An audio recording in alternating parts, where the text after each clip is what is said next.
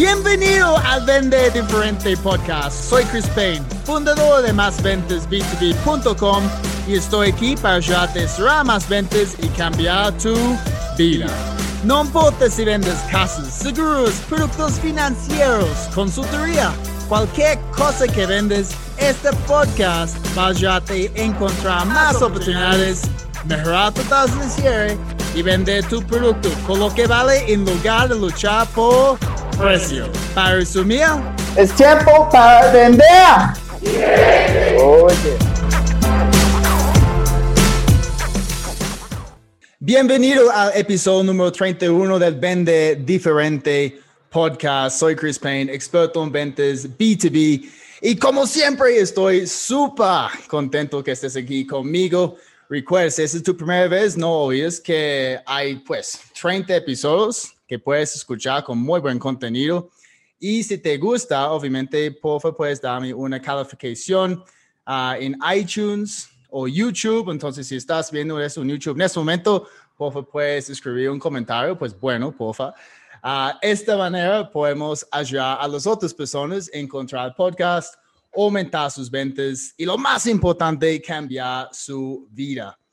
El tema de hoy es algo que, que yo amo. He hecho esto varias veces ah, en mi vida, incluso pues lo hago hasta, hasta el momento. Yo sé que yo soy el dueño de mi propia empresa, pero aún me gusta hacer llamadas en frío. Y estoy aquí con una experta, es decir, en, en llamadas. Ella tiene incluso una empresa, un call center, ah, que está haciendo llamadas todo el tiempo. Entonces, vamos a profundizar muchísimo más hoy en la estructura de, una buena llamada, cómo podemos llamar la atención de nuestros prospectos, clientes, los tomadores las decisiones y obviamente agendar reuniones con ellos o incluso será una venta. Entonces, Kathy y Rodo, bienvenida al Vende Diferente Podcast. ¿Cómo estás? Bien, Cris, muchísimas gracias. Muy contenta de estar acá también para hablar de un tema que a juntos nos apasiona y que creo que no a todo el mundo. Entonces me parece chévere que rescatemos el amor por las ventas por teléfono y las ventas en frío. Chévere. ¿Y, ¿Y por qué piensas que no todo el mundo le gusta hacer llamadas en frío? Pues yo sé que siempre la gente dice, no, Chris, no me gusta. ¿Por qué a la gente no le gusta hacer llamadas? Yo creo que tradicionalmente, primero cuando la gente dice ventas, se imagina algo intrusivo, Porque en algún momento seguramente el estereotipo del vendedor podía ser muy intrusivo, muy agresivo.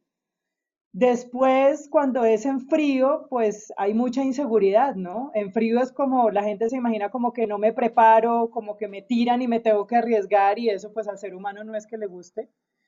Y yo creo que con el boom de los call centers en las, en las, en las empresas masivas, pues se generó una, una creencia y una concepción de que todas las llamadas eran del estilo de las que recibimos de empresas de telecomunicaciones o bancos, donde la venta es muy hacia, tengo una tarjeta de crédito para ti, dime si sí, Sí. o si no, como recibir cosas que no queremos recibir. Y yo creo que de ahí salió la creencia y, y el mito de que las ventas en frío son feas o son hartas. Sí, incluso es que muchas personas no han recibido un entrenamiento en cómo hacer ventas en frío, una llamada en frío, y, y por eso, pues, están haciéndolo mal y están haciendo esta llamada de una manera para fastidiar el prospecto um, y por eso van a recibir una respuesta negativa, ¿cierto? "Oh, estoy ocupado, ok, no, no, no estoy interesado. Yo te llamo, chao. Ya te quieren escuchar, no me diga más, no me Sí. hable, no, no estoy o, o disponible. jueguen, o eh, ya, ya. Y, y por eso, pues, la gente no le gusta hacerlo porque siempre están recibiendo esta respuesta negativa. Y, y también, por otro lado, pues, cuando recibimos una llamada, como lo que estabas diciendo, cuando yo recibo llamadas del banco, Bank Colombia, Scotia Bank, ok, Sura, una empresa de seguros, es siempre lo mismo. Hola, hablo con Aviva Consulting. y, y luego, oh, ok, sí, tenemos un producto, bla, bla. Es que no estoy interesado, chao, ok. Entonces, Eh, obviamente los llamados ah, tienen objetivos diferentes, uh, generalmente en el mundo de business to business, ¿ok? Porque la mayoría de las personas escuchando aquí están trabajando en, B2B. Ah, yo digo que el objetivo de una llamada o la primera llamada no es vender, generalmente, es agendar una cita. ¿Qué, qué piensas? Yo te diría que el objetivo de una primera llamada es conectar. Si tú no conectas con la persona que te contesta y la persona que te contesta puede no ser con la que tú quieres hablar directamente, es como cuando quieres entrar al edificio y no saludas al celador. Si el tipo te quiere decir en esta, de esta portería para allá no pasa, pues no pasas. Entonces creo que el objetivo es conectar primero con esa persona. Chévere. Entonces, ¿cómo podemos conectar, porque obviamente los llamados generalmente que la gente está recibiendo, donde pues, hola, soy Chris Payne de uh, Más Ventas B2B, te estoy llamando para ofrecerte nuestro portafolio de productos, bla, bla, bla, bla, bla, bla. Pues yo no estoy conectando porque mi enfoque está en mí, ¿ok? Mis servicios y, y que yo quiero pues vender algo, ¿ok? Y cuando recibimos una llamada y de, de repente podemos entender, ok, esa es una llamada de venta, esta persona quiere venderme, no estoy interesado. Eso es como nuestra defensa, ¿cierto? No estoy interesado, no estoy interesado. Incluso el, el producto puede ser bueno, pero por falta de confianza, por falta de conectar, no estoy interesado. Entonces, ¿cómo podemos pasar esta primera barrera? Bueno, lo primero es que tengo que escuchar. Normalmente las empresas, porque estamos hablando B2B, la persona que contesta dice, ¿quién es? Hola, Avivar Consulting, Abra Chris Payne, ¿en qué te puedo ayudar? Lo primero que uno tiene que escuchar es Chris, para poder decir, hola Chris. Esa es la primera conexión que hay que hacer. Y yo, mi invitación es a no hablar tanto como normalmente lo haces. Hola, soy Katy Dro, te estoy llamando de Colbosas, bla, bla, bla. No se va no se me va a quedar ni tu apellido, ni quizás la empresa, y, y, durante ese tiempo que estás hablando ya estoy pensando, no te quiero oír más. Entonces, tiene que ser algo muy corto, ¿sí? Si tú me contestas, estoy hablando de Bancolombia, mi nombre es Chris Payne, ¿en qué te puedo ayudar? Hola Chris, ¿cómo estás? Te llamo porque, ¿sí? A nadie le interesa de dónde llamas ni para qué, sino por qué me estás llamando, por qué me estás interrumpiendo, ¿sí? Sí te llamo porque, y luego no es te llamo porque yo quiero hablar con tu jefe, porque yo quiero hablar con el presidente o porque yo te quiero vender, sino te llamo porque sé que tú estás interesado en esto, porque sé que tú tienes un proyecto, porque sé que eh, vi en tu página web que pasó tal cosa, porque nos encontramos en el Congreso, porque tengo un amigo que me dijo, o sea, ¿cuál es esa razón por la que me atrevo a interrumpirte? y tiene que ser muy corta. Ahí ya la persona, obviamente tengo que decir algo donde la persona diga, ah, bueno, ya entiendo por qué me estás llamando, e inmediatamente, y esto es quizás inconsciente, me pongo a pensar si la persona con la que necesitas hablar soy yo o te puedo ayudar. Y te digo, ah, ok, ya entendí, quizás no soy yo, pero ya te paso al encargado. Pero la clave es por qué estoy llamando a interrumpirte. Chévere. Y yo hablo mucho de esto dentro de un curso que yo, yo hago, se llama Prospección Profesional. Y este por qué se llama un trigger event. ¿Ok? Un trigger event. Ah, ¿Has escuchado este, este término, trigger event? Sí, sí, sí. sí. Uh, el, disparador. Disparador, ok. Eh, a mí me gusta esta palabra más porque siempre yo digo una referencia a algo que está pasando en la vida de tu prospecto. Claro. y obviamente es, Sí, es un Es una conexión, te dispara la conexión hacia el otro. Exacto, este genera interés. Entonces, ah, un trigger event no es, te estoy llamando porque me gustaría hablar contigo sobre nuestros servicios. ¿Ok? Esto es algo enfocado en nosotros. Un, trigger event es, Kathy, te estoy llamando porque uh, tu amiga Karim me pasó tu contacto. Actualmente estamos trabajando con ella uh, brindando muy buenos resultados y ella me dijo que tú estarías interesado en algo similar. ¿Ok? General y, te tengo otro tip, porque eso funciona, digamos, esa no es tan en frío porque tienes un referido. Pero vamos a suponer que es la llamada más en frío que la gente considera súper difícil. Y entonces es, el, el, tip es hacer una pregunta. Te estoy llamando porque eh, vi que tú aplicaste a este crédito, ¿cierto? Ahí enseguida te dejo un, algo que tú necesitas y te hago una pregunta. Cuando yo te hago una pregunta y te obligo a contestarme, estoy generando una conexión. Porque además te estoy obligando a que me pongas atención. Y, y, obviamente estamos generando una conversación también. Y esto obviamente un objetivo de una llamada no es hablar, bla, bla, bla, es, es tener una conversación, hacer preguntas y, y escuchar. Uh, incluso sí, otro puede ser, te estoy llamando porque yo vi en tu página web que actualmente ustedes acaban de uh, abrir una oficina en Medellín, ¿ok? Ah, sí, cierto, Chris, es que ya tenemos una oficina ya. Ok, ¿y cómo van? ¿Tienen un proceso uh, para hacer crecer en esta región y, luego empezar a identificar una necesidad con esta persona. chévere, entonces aquí estamos conectando.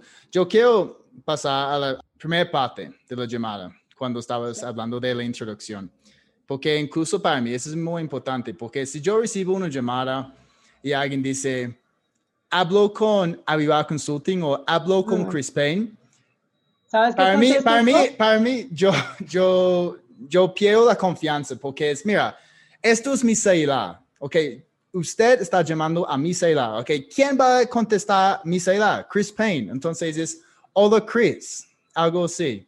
Tal um, cual. ¿Sabes qué les contesto yo? Estoy hablando con Katy y Drobo y le digo, no sé, usted fue el que marcó. No sé a quién llamó. O yo tengo dos apellidos y el primero no es muy común y la gente no lo sabe pronunciar. Entonces me da risa que la gente en vez de decir, buenas, por favor, Katy Hidrobo, se saltan mi primer apellido y dicen, por favor, Katy Echeverry. Y yo les contesto, no, mi, apellido, mi primer apellido no es ese. Porque es como una forma de decirle, no seas perezoso. O sea, si quieres hablar conmigo, preocúpate al menos y vas a decir mi apellido por entender mi apellido. Y si no, no intentes ¿sí? ser tan profesional y pregunta por Katy, ya está. Quizás te voy a sentir más cercano y te contesto mejor. Pero eso que acabas de decir es, típico. Y a mí, por supuesto, me encanta hacer ese tipo de, respuestas para, para, indagar y entender quién está del otro lado y, y cómo, cómo está embolatado. No, eh, yo, yo, hago lo mismo. Yo, yo juego con esas personas que, que me hacen esas llamadas. Inmediatamente, mira, no estoy interesado a, ver qué dicen. Porque obviamente es una obsesión. Señor Chris, señor Chris, señor Chris, como le venía diciendo, señor Chris, señor Chris, y yo le digo, yo me sé mi nombre, no lo tienes que repetir tanto. O, o, o, doctor, doctor Chris, es que mira, yo, yo no tengo un PhD, no soy doctor, por favor. Um, entonces, cuando, si yo estoy haciendo una llamada a ti, uh, ¿debería decir mi apellido o solamente Chris? Entonces, hola, hola Kathy, hablas con Chris, te estoy llamando porque bla, bla, bla. O, hola Kathy, hablas con Chris Payne de Más Ventas B2B, te estoy llamando por, porque bla, bla, bla. Entonces, ¿qué nos recomiendas? Yo recomiendo quitar las palabras que te alargan la llamada y que no van a generar recordación. Entonces, en tu caso, Chris es suficientemente sonoro y lo que tú necesitas es que se acuerden de Chris. Tampoco hay tantos Chris. Exacto. Entonces, que digas tu apellido o no, solamente pone eh, más ruido en la llamada y agrega más tiempo. Y tenemos que tener presente que en la llamada nadie se te va a quedar escuchándote más de un minuto o dos minutos. ¿Y, qué tal si menciono el nombre de mi empresa? Porque a veces yo puedo decir, soy Chris de Más Ventas B2B ah, y el contacto de, de qué empresa, ¿ok? Ah, entonces, de nuevo, estoy generando un poquito de desconfianza, la persona no conoce el nombre de mi empresa. Entonces, a veces, si mi empresa no está muy conocido, solamente yo debería decir, um, soy Chris. Sí, entonces yo lo que hago es dependiendo de con quién vayas a hablar. Por ejemplo, vas a hablar con una recepcionista y necesitas pasarle y llegar al presidente. Tú le puedes decir, eh, hola, soy Cris, tengo una cita con Ricardo y no he podido hablar con él. ¿Me lo puedes comunicar, por favor? ¿Realmente te sientes tan cercano y tan seguro de la cita que no importa de dónde lo estés llamando. Cuando te pasan a Ricardo, hola Ricardo, soy Chris de Ventas B2B, quedamos de hablar hoy o te estoy llamando porque. Sí. Chévere. Y eso es, eso es algo que, que yo recomiendo a, a mis clientes también. Tal vez si estamos trabajando con una marca muy, muy conocido como Google o Facebook, pues este puede darnos un poquito de poder, ¿no? Soy Chris de Facebook, te estoy llamando. Soy Chris de Ah, Google. claro, Sí, claro. sí. Chévere. Y mencionaste algo súper interesante al comienzo de este episodio, como la, la potería. Entonces, si llegamos a un edificio, tenemos que, obviamente, tener conocimiento de la persona dentro del edificio para pasar a la potería. Y a, a veces, obviamente, esta persona en el mundo de los ventas es la recepcionista. En inglés se llama el gatekeeper, ¿ok?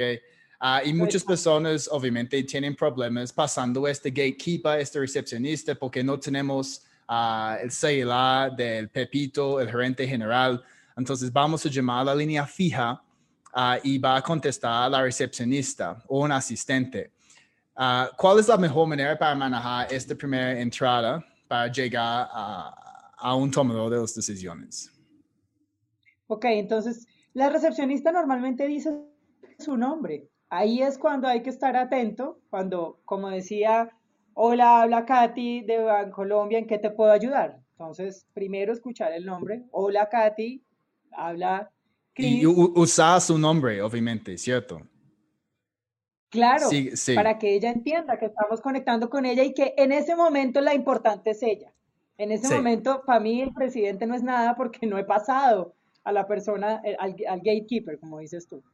Entonces, hablar con ella y hay, hay algo muy importante en las llamadas y es que tengamos en cuenta la personalidad nuestra, ¿sí? ¿Cuál es mi estilo para que yo no haga algo que es falso? Entonces, te doy un ejemplo. Una persona emocional puede conectar con esa recepcionista de manera así. Hola Katy, ¿cómo estás? Imagínate que llevo intentando comunicarme muchísimo con Chris y no lo he podido encontrar. ¿Tú sabes si él está hoy en la oficina? ¿Yo podría hablar con él? ¿Sí? Es algo totalmente emocional. Entonces, si a mí eso me queda fácil, pues yo lo puedo utilizar.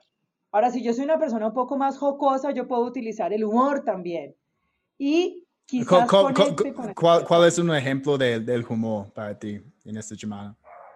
Ok, entonces el humor, eh, si alguien me contesta, Lady, ¿sí? Hola, mi nombre es Lady, te hablo de Bancolombia, ¿en qué te- o, o, buenos días, Bancolombia, la orden, mi nombre es Lady, ¿en qué le puedo ayudar? ¿Sí? Y, y digo Bancolombia para hacer un ejemplo de una, de una empresa, digamos, más formal, donde quizás ya no es hola, sino es buenas tardes. Sí. Entonces, eh, Lady, ¿cómo estás? Mi mamá también se llama Lady. Muchísimo gusto, yo soy Katy. ¿sí?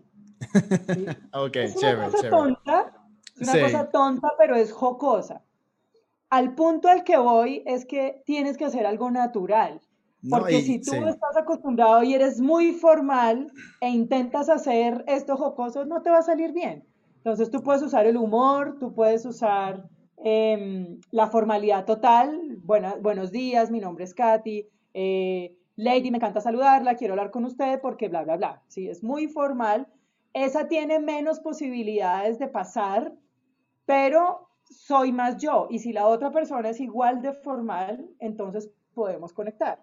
Entonces, lo otro que yo tengo que hacer, y que yo sé que es difícil, pero hay que hacerlo en cuestión de segundos, es notar cómo es el estilo de esas recepcionistas, porque uno también nota la recepcionista muy formal, la recepcionista más relajada, la que está ocupada, ¿sí? Buenas tardes, mi nombre es Katy, ¿en qué le puedo ayudar? Eso se nota en el, en el tono de la voz.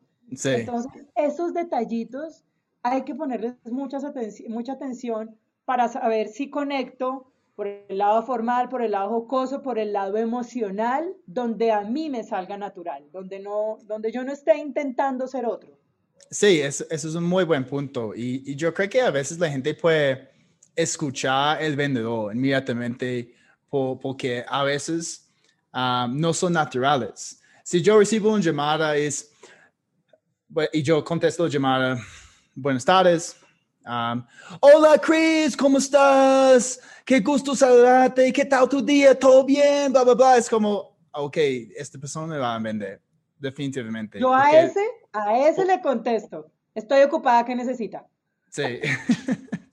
y, y ahora pues, esta persona está planteando, obviamente, um, esta, esta percepción de un vendedor típico, ¿ok? Huele, huele de vendedor. Yo, yo puedo olerlo por otro lado del teléfono, ¿no? y, Totalmente y- sí. y siempre queremos evitar esto. Chévere, chévere. Um, entonces, pues yo sé que antes de, de comenzar con este episodio estábamos hablando de, de una estructura en cómo sea una llamada. Obviamente las personas aquí escuchando quieren implementar algo porque no es un episodio solamente de hablar de, de algunas cosas que están pasando con las llamadas. Um, queremos algo que, que es más accionable para nosotros.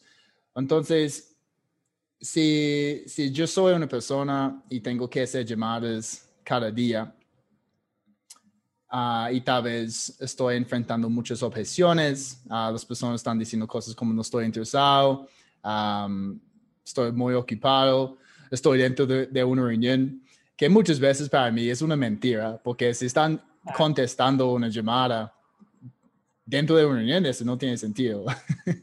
Entonces, es una manera más polite para decir, estoy ocupado. Entonces, ¿cómo podemos ah, mejorar esta situación empezando con tal vez una estructura para um, lograr lo que queremos lograr con las llamadas? Ok, en el manejo de objeciones hay que hacer, a mí me parece que es clave hacer ciertas preguntas que justo son las que la gente no quiere hacer.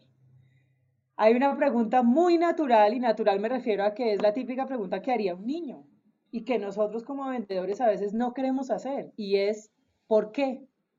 Entonces a mí me da risa cuando estoy enseñando cómo vender y les digo a los vendedores, pregunten por qué. Y se quedan, pero ¿cómo le voy a decir eso? Claro, te doy un ejemplo.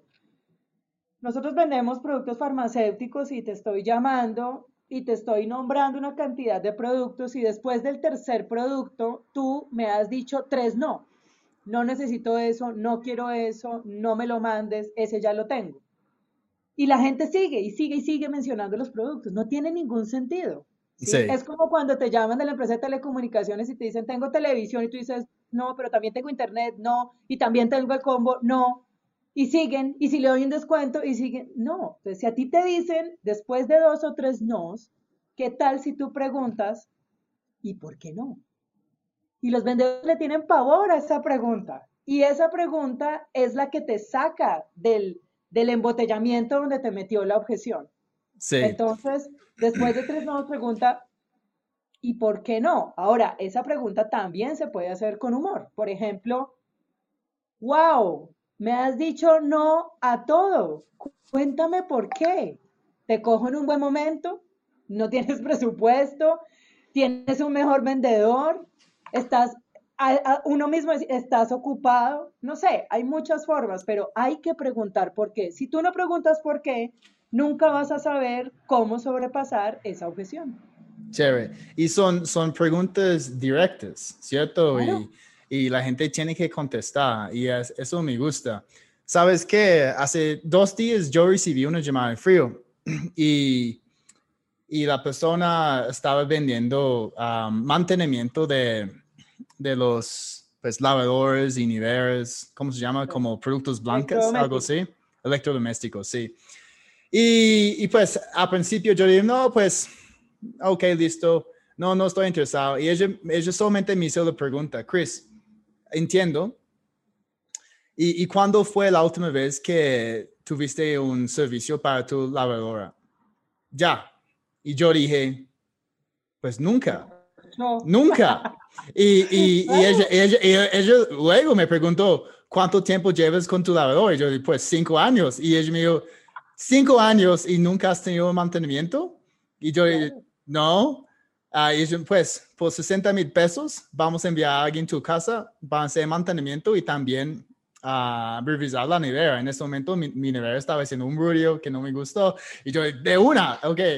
ah, vendido. Entonces, obviamente, esta persona logró la venta, llegó la, um, la persona para revisar la lavadora y fue terrible, estaba súper sucio, yo, porque obviamente yo no estaba cuidando esto. Um, entonces, sí, esto Ahora, sí, también hay que saber los vendedores a veces creemos que no nos podemos quedar callados y que no se puede colgar la llamada. Y no es así. Si alguien de primeras, voy a tomar la otra objeción que pusiste, que es muy común, te dice, estoy ocupado, ¿sí? No insistas. Ante eso también hay que contestar naturalmente y es, disculpa, queda bien si te llamo en una hora o te puedo llamar mañana a la misma hora.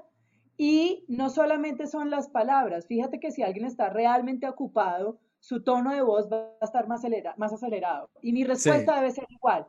Ay, qué pena, te llamo después. Claro, muy tonto si me contestó, pero finalmente lo hizo.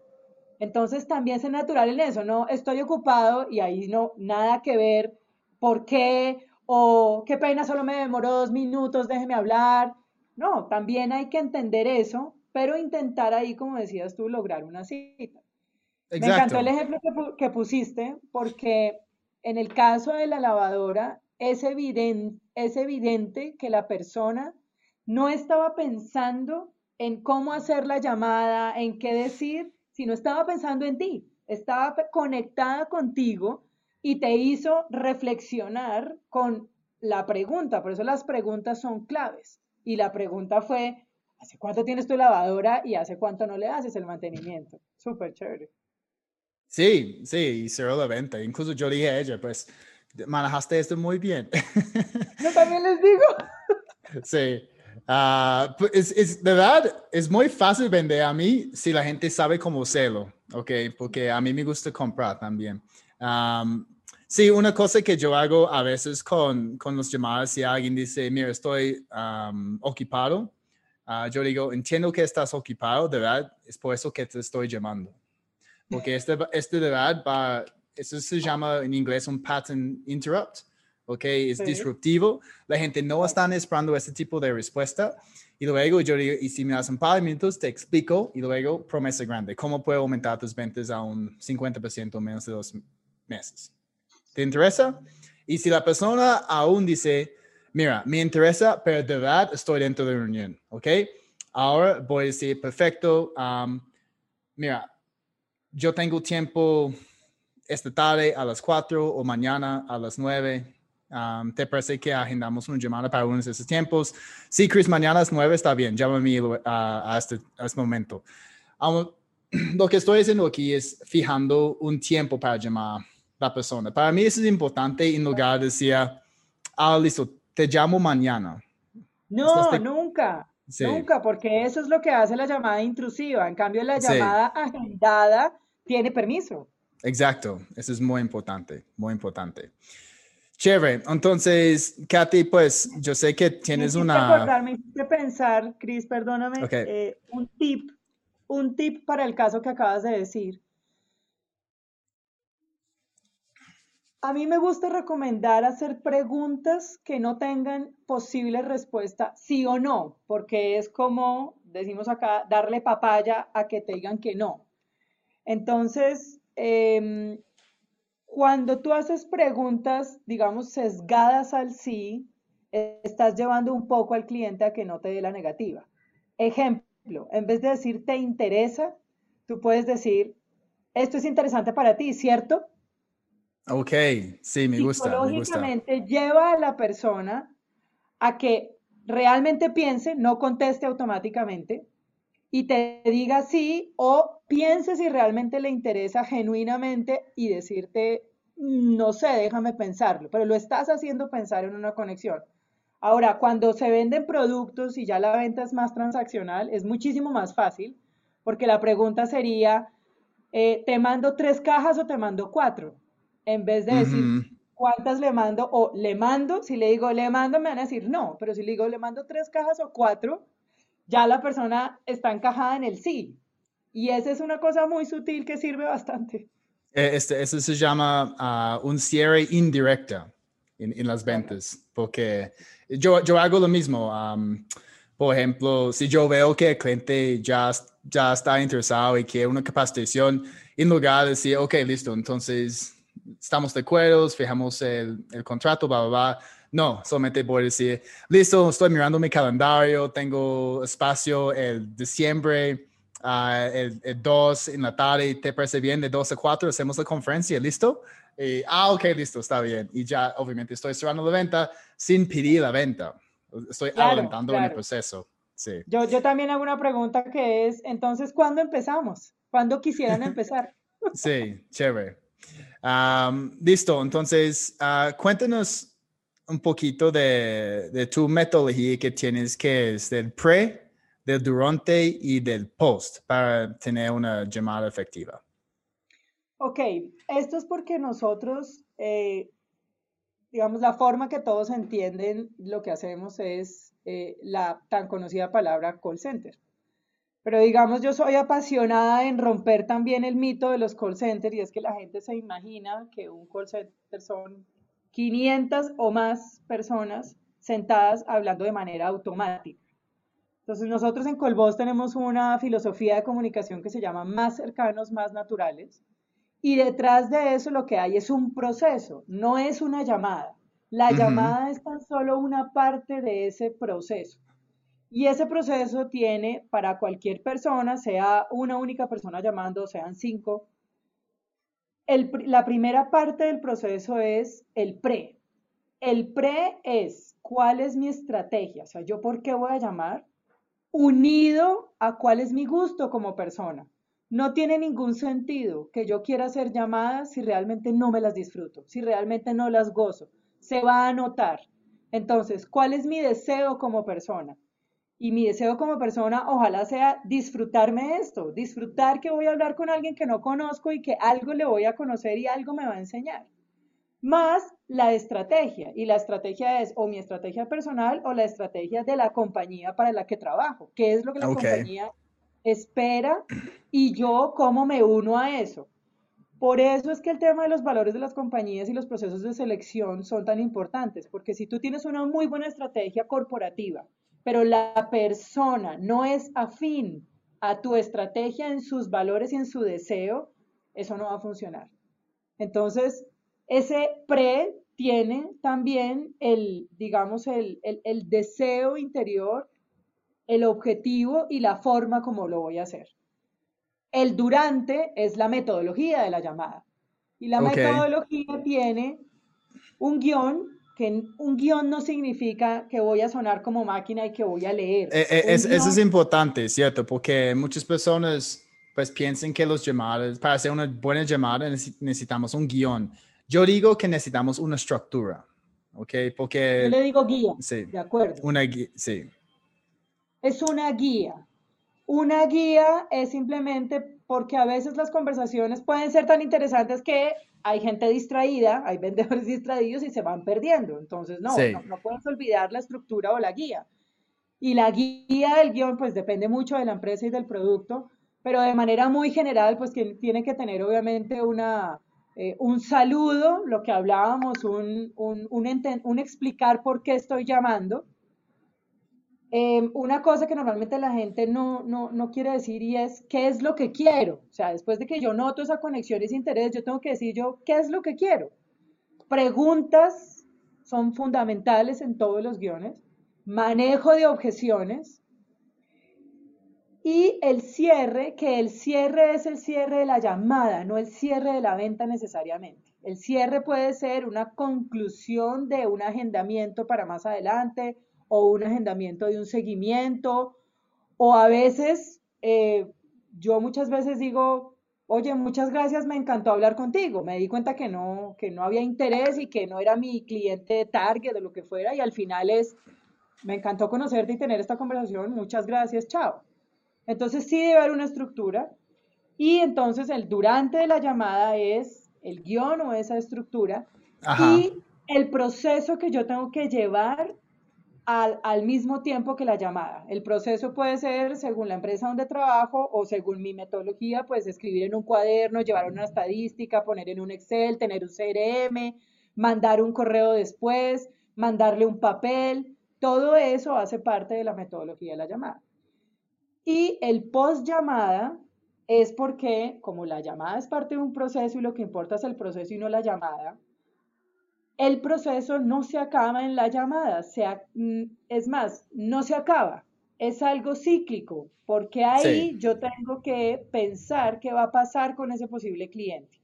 Lo voy a volver a llamar, así sea en un año, porque en este momento resultó no ser el target.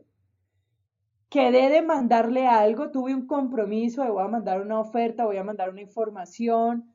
A veces quedé de averiguar algo que no sabía, me preguntaron algo, no sé, pero lo averiguo y te llamo. Entonces, ¿qué compromiso hubo?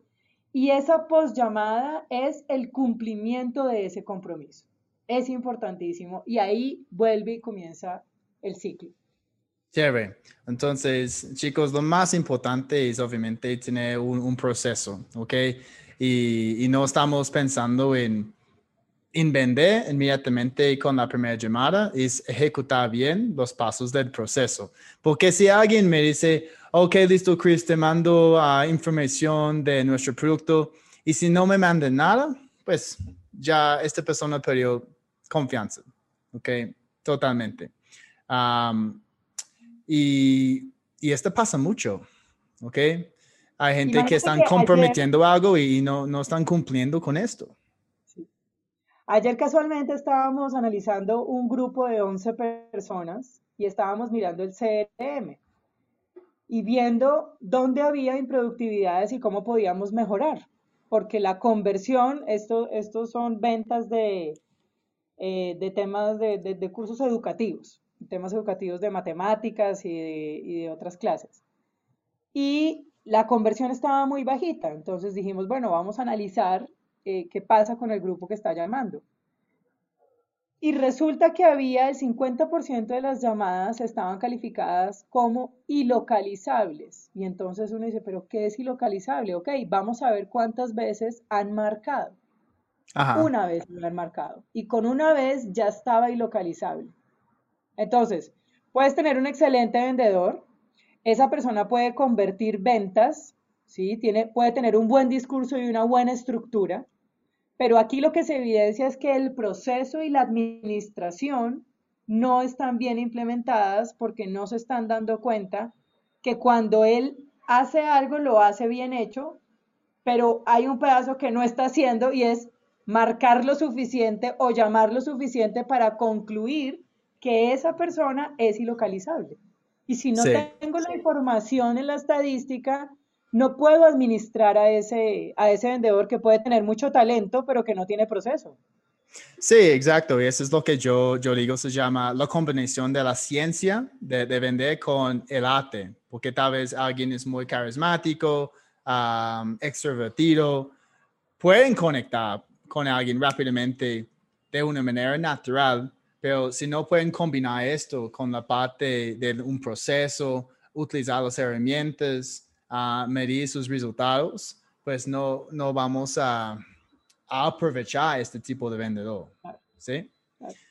Super. Pues, Kathy, esto ha sido muy, muy enriquecedor a este, este episodio. Sé que muchas personas probablemente van a escucharlo dos o tres veces porque yo sé que los llamadas son bien importantes.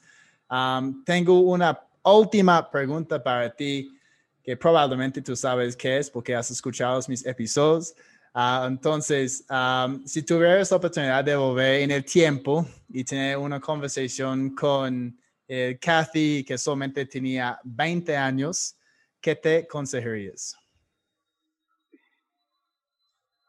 Conocerme a mí misma.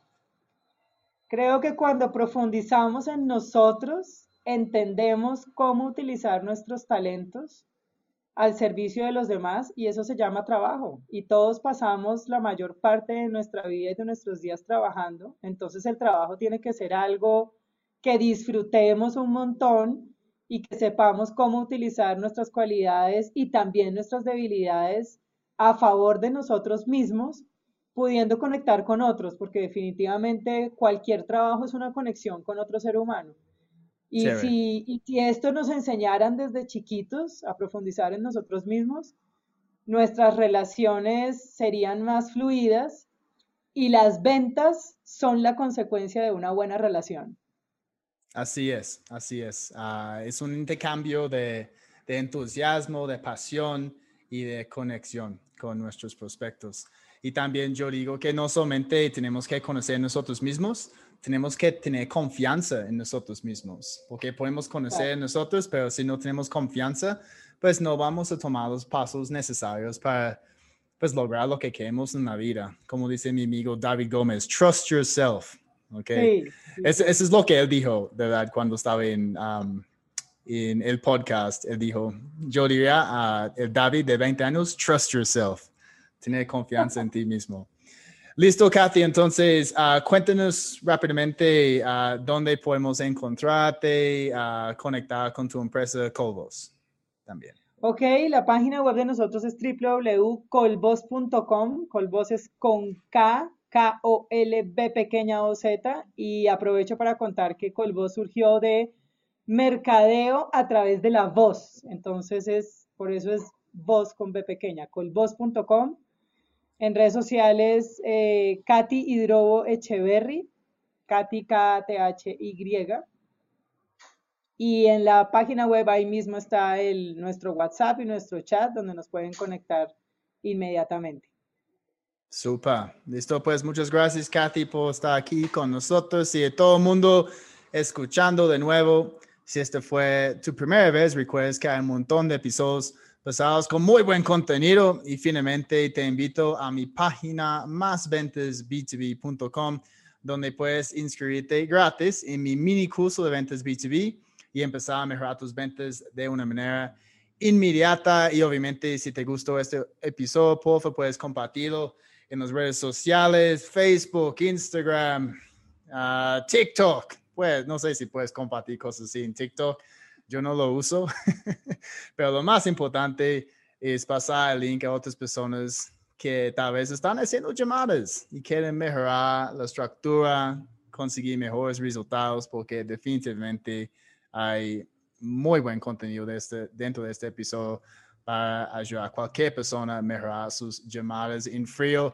Listo, muchas gracias de nuevo por estar aquí. Soy Chris Payne, experto en ventas B2B y recuerdes, tiempo para vender diferente. Gracias, Kathy. A ti, Chris, muchas gracias y que vivan las ventas por teléfono. Chao, Eso es. Chao.